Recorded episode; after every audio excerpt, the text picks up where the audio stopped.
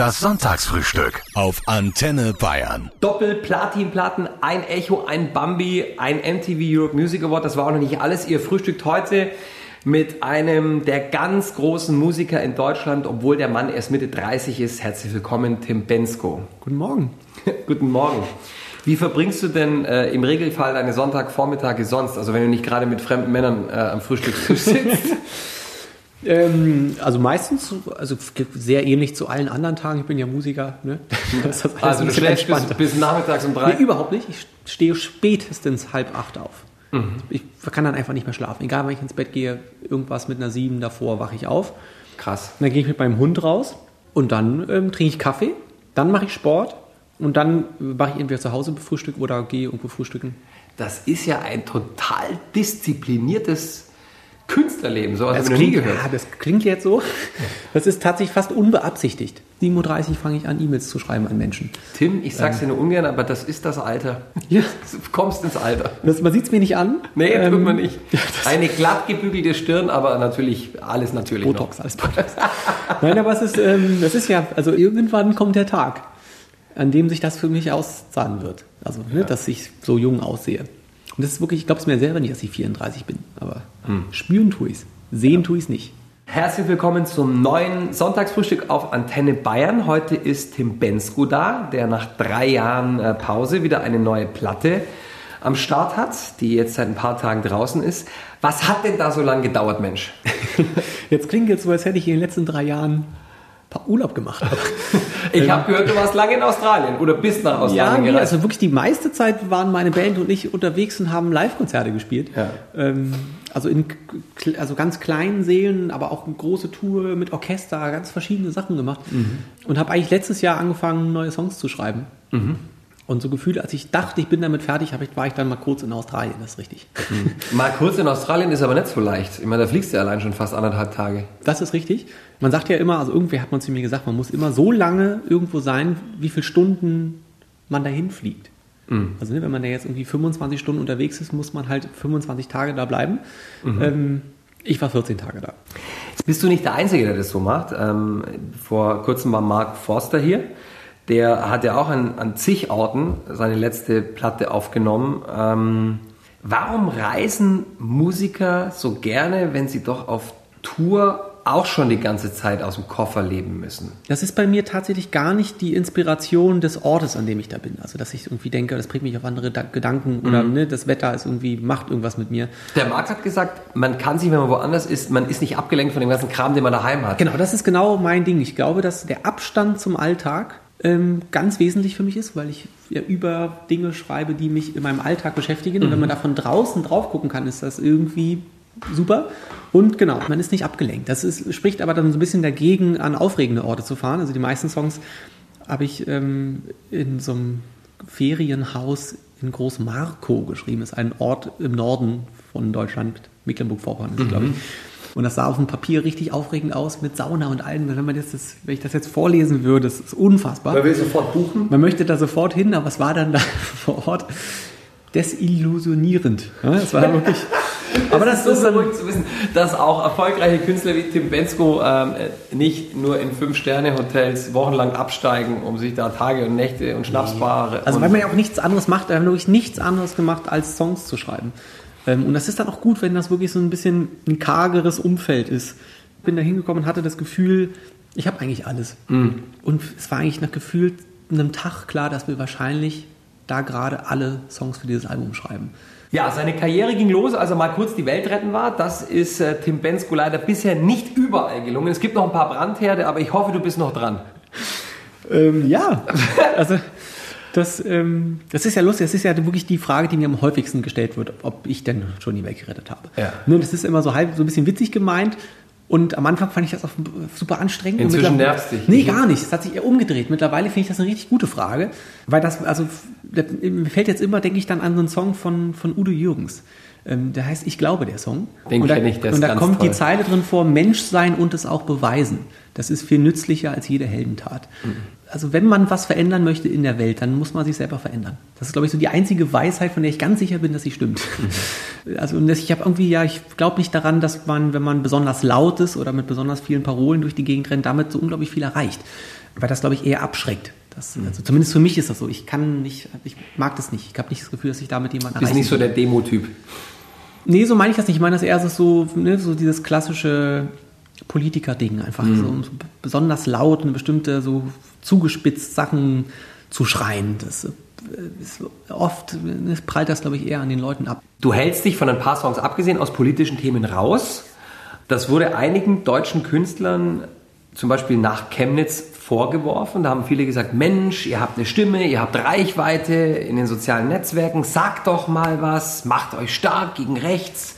Was sagst du zu so einer Kritik?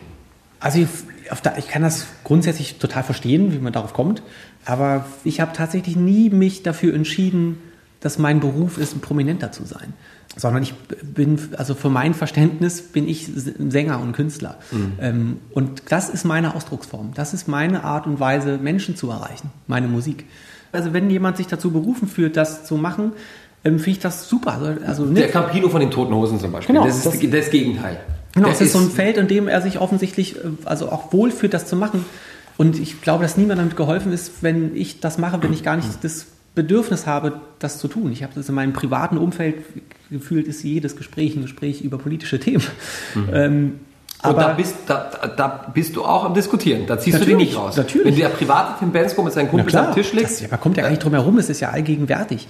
Ähm, ähm, aber wie gesagt, ich, äh, ne, meine, das, was die Leute von mir in der Öffentlichkeit sehen, das ist meine Kunst. Und damit versuche ich Dinge zu bewegen. Was macht dir denn gerade in unserem Land am meisten Angst?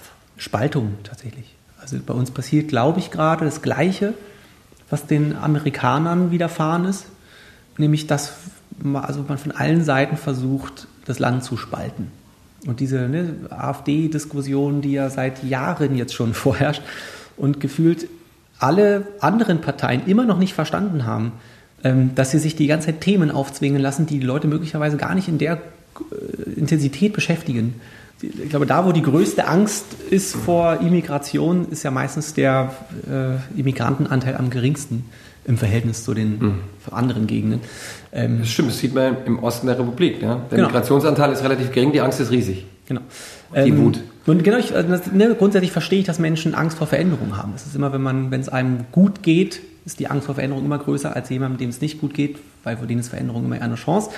Und es ist Quatsch, weil es uns, glaube ich, viel, viel besser geht, als, als, ja, Als wir das vermittelt als, was, bekommen. Genau, als es in den Medien stattfindet. Und alle lassen sich so ein bisschen instrumentalisieren. Das ist gefährlich. Das ist richtig gefährlich. Ihr frühstückt heute mit Tim Bensko, geborener Berliner, aber erstaunlicherweise glühender FC Bayern. -Fan. Ja. Was ist denn da passiert, Mensch? Wo ist das Hertha-Herz? Oh, das ist ja Oder Union Berlin. Ganz gefährliches Thema. Ganz gefährliches Thema. ich glaube, wenn dass man, dass man meinen Namen mit Hertha BSC nicht mehr zusammenbringen darf, dann äh, wird es gefährlich für mich in Berlin. Aber als Berliner FC Bayern-Fan werden ist schon eine Leistung. Also, um das damit mal aufzuräumen. also, grundsätzlich, also ich habe lange Zeit bei Union Berlin gespielt als Kind. Ja, du warst Ähm, sogar ziemlich kurz davor, Profi zu werden, nein, Fußballprofi zu werden. Ja, du warst schon ziemlich gut, habe ich gehört. Ja, das, das sieht, also das wird gerne gesagt ähm, und das schmeichelt mir auch total, aber ich glaube, wenn irgendeiner meiner ehemaligen Trainer das hört, der wird die Hände über den Kopf zusammenschlagen. Aber ähm, ja, also ne, für mich ist also Union Berlin ist irgendwie so ein bisschen Familie, ne? ich hänge da irgendwie dran, weil ich meine ganze Jugend da verbracht habe. Aber ich, also lustigerweise, Bayern ist so der einzige Verein, von dem ich, seitdem ich denken kann, immer jeden Spieler kannte. Das liegt einfach daran, dass es die einzige Mannschaft war, die man immer im Free TV gesehen hat. Ja. Also so leite ich mir das selber her. Und ich habe mich lange als ähm, Sym- Sympathisanten gesehen einfach, bis dann irgendwann das Finale der Horn war. Da, hab- da ging es mir zwei Wochen lang so schlecht, weil Als die, als die Bayern daheim gegen Chelsea verloren haben. Genau, es wurde gegen Chelsea verloren. Ich war am Stadion und da ging es mir so schlecht danach. Also richtig lange, dass ich dachte, nee, du bist nicht nur Sympathisant, du bist Fan und bin dann sofort eingetreten in den Verein. Bin jetzt Mitglied seit schon eine Weile her. Ja, und bin ja regelmäßig im Stadion und verfolge das intensivst. Nur wegen dir. Ähm, das wird der nächste Tim Bensko-Song, wo eben trockener Boden war, stößt jetzt dein Herz auf goldene Adern. Wie kommt man denn auf eine so unfassbar wunderschöne Zeile? Wir haben da sehr lange drüber nachgedacht tatsächlich. Und es ist einfach, ich glaube, also so ist grundsätzlich, wenn ich, ich Texte schreibe, ist es immer eigentlich das Prinzip, es wird einfach sehr viel ausprobiert. So, ich weiß dann immer schon so ungefähr, was gesagt werden soll. Und ich hatte dieses Bild vor mir eben von einer trockenen Wüste, die plötzlich zu blühen anfängt. Das ist ja ne, ein gutes Bild für eine junge Liebe, die gerade entsteht. Die junge ich weiß Liebe, dann wirklich nicht, wie das dann passiert. Das, das fällt einem halt irgendwann einfach ein. Aber die, die junge Liebe muss nicht vorhanden sein gerade. Das, nee. Die kannst du dir auch vorstellen. Ja. Also nicht, das, der Witz ist, ich halte mich selbst wirklich nicht für sonderlich kreativ. Ähm, wie bitte? Ja, ich erkläre das. das. Ich, ich, ja ich erkläre das. Also weil das wirklich, ich weiß ungefähr, was gesagt werden soll. Und dann werden einfach ganz viele Sachen ausprobiert. Ja, dann sagt man das mal so in Raum und dann gefällt einem das oder gefällt einem das nicht. Und das ist eigentlich die einzige Sache, von der ich wirklich behaupten würde, dass ich die richtig gut kann, irgendwann zu entscheiden, das ist es jetzt, das lassen wir da so. Heute frühstückt ihr mit einem ausgezeichneten deutschen Sänger und Songschreiber, ausgezeichnet äh, wirklich im wahrsten Sinne des Wortes, weil der Mann hat äh, unter anderem gewonnen den Bundesvision Song Contest, den Bambi, einen Echo, einen MTV Award, die Goldene Kamera und so weiter. Tim Bensko, was sind solche Preise für dich? Ist es wie wenn man, ist es wie Zeugnis bekommen in der Schule? man muss sich ja vorstellen, es passiert ja immer alles recht zeitversetzt. Also wenn man irgendwie eine Auszeichnung bekommt, dann ist das meistens wirklich lange nachdem man das eigentlich gemacht hat. Genau, nachdem man es gemacht hat und auch eigentlich lange nachdem das ein Erfolg war. Also man kriegt ja jetzt nicht, wenn jetzt ein Album rauskommt, in der Woche danach eine Auszeichnung dafür, sondern ja. wahrscheinlich ein Jahr später. Und es ist irgendwie nochmal so ein in Erinnerung rufen, ey, das, du hast da wirklich was, was erreicht. So. Am Anfang habe ich Preise eher so auch zu Hause so in die Ecke gestellt, dass ich die ja nicht sehe, weil das immer einen an was Vergangenes erinnert. Mhm. Und ich eigentlich gerne irgendwie mit meinen Gedanken im Jetzt bin oder in dem, was mhm. kommt. Und mittlerweile finde ich das aber, so, ich freue mich da richtig drüber, wenn ich da so vorbeilaufe. Ich habe zu Hause so eine kleine Vitrine stehen, wo die Sachen drinstehen und es ist immer so ein, nochmal so ein Hinweis darauf, dass irgendwie schon wirklich viel überraschenderweise von dem, was ich mir so vorgenommen habe, geklappt hat. Mhm. Ich nenne jetzt äh, keinen Namen, aber ähm, viele meiner Gäste haben ihr Handy die ganze Zeit in der Hand. Auch am Frühstückstisch. Auch beim Interview. Auch beim Interview. Das habe ich nie erlebt. Und wenn jetzt mal kurz Pause ist, wenn jetzt einer den Raum verlässt, wenn Musik läuft, äh, wird oft sofort gecheckt, ob irgendwas äh, Neues reingekommen ist an Nachrichten, an WhatsApps, bla bla bla. Du bist gar nicht so. Warum? Also tatsächlich lustig, also wirklich ziemlich mit Absicht. Wenn sich jetzt zwei Menschen treffen und als erstes legt man sein Handy auf den Tisch, dann ist das Erste, was man da zu dem anderen gegenüber mitteilt, es könnte was Wichtigeres passieren als das, was wir beide hier gerade miteinander haben. Und gerade, finde gerade, wenn man sich mit Freunden trifft, ähm, finde ich das wirklich dann tatsächlich ein Phänomen, dass man sich in so einem Bereitschaftsmodus hält, obwohl man ja gerade schon mit seinen wichtigsten Menschen zusammen ist. Mhm. Ich mache das immer wieder mal, alle paar Monate, dass ich so mal gucke, wie ist das eigentlich, wie gehe ich da gerade eigentlich mit um. Ne? Ich erwische mich dann dabei, ständig mein Handy in der Hand zu haben und so wirklich in jeder freien Sekunde da reinzugucken. Und dann versuche ich das mal wieder einfach ein paar Monate ein bisschen zu reduzieren, mich da ein bisschen zu benehmen. Zum Beispiel das Telefon auch nicht mit ins Schlafzimmer nehmen. So diese ganz einfachen mhm. Sachen. Also die Sachen, oder nicht mit ins wieder Restaurant. So mache ich's. Ja, genau. Wenn ich mit einem guten Freund oder einer guten Freundin verabredet bin, ich lasse das Handy inzwischen im Auto. Weil ich mich wie so ein Suchtler kenne, wenn ja. das Handy nämlich in der Tasche ist, hole ich es raus, wenn sie oder er aufs Klo geht. Ich habe da auch mal in diesem besagten Vortrag, ich habe leider vergessen, wie der Mensch hieß, Simon irgendwas, super Typ, der hat das ganz schön gesagt dass wenn der sich mit seinen Freunden trifft, das ist so eine Fünfergruppe, sagen wir jetzt mal, dann überlegen die sich quasi einen, der sein Handy mitnimmt. Und zwar für zwei Szenarien. Szenario Nummer eins ist, dass sie ein Selfie, also dass sie ein Foto vom Essen machen wollen. Mhm. Und Nummer zwei, falls jemand ein Taxi rufen muss. Ansonsten, die müssen sich ja untereinander nicht anrufen. Was denkst du, wenn du auf der Bühne stehst und du guckst in zweieinhalbtausend Handykameras? Ähm, das ist ja heute normal. Genau, und deswegen denke ich dazu gar, gar nicht so viel. Also man kann sich dann dafür entscheiden, das ganz schlimm zu finden. Dann wird man aber nie wieder glücklich, während man auf so einer Bühne steht. Oder, ja, das ist einfach heute so. Und jetzt kommt 5G. Da weiß ja auch niemand, was das macht mit unseren Hirnen, mhm. weil das ja offensichtlich eine ganz krasse Strahlenbelastung sein soll, die halt natürlich nicht wirklich getestet ist. So. Ja, da gibt es aber auch schon Diskussionen und Petitionen. Genau, und aber also, ich glaube nicht daran, dass irgendeine Petition oder Diskussion daran irgendwas ändern könnte. Das glaube ich auch nicht. Weil, ähm, dass die Vorteile, die das ja mit sich bringt, rein technischer Natur, glaube ich, immer höher bewertet werden bei solchen Sachen. Das ist ja auch ein wirtschaftlicher Faktor. Und das hat, glaube ich, in den letzten Jahren hat das immer Priorität gehabt und nicht das, oh die Gesundheit. Immer. Nicht nur in den letzten Jahren. Ja. Du hast mal äh, Theologie studiert. Fünf Semester. Warum ist nichts draus geworden? Ich wollte nie Pfarrer oder Priester werden. Ich, ich wollte immer Sänger werden. Und ich habe das wirklich einfach nur gemacht, weil es mich richtig doll interessiert hat und nicht einfach für mein Gefühl zu jung war, um ähm, mit meiner Musik an die Öffentlichkeit zu gehen. Mhm. Ähm, wollte Zeit überbrücken und dann kam mir das total gelegen. Und es war super. Es hat wirklich, ich habe da, glaube ich, viel gelernt. Also, ne, wie man Dinge hinterfragt und dass man das tun sollte, dass man nicht alles für gegeben nehmen sollte. Und das war super spannend, aber ich hatte jetzt nicht vor, das zum Beruf zu machen. Das wäre wirklich nicht meins. Du äh, hast öffentliche Verkehrsmittel.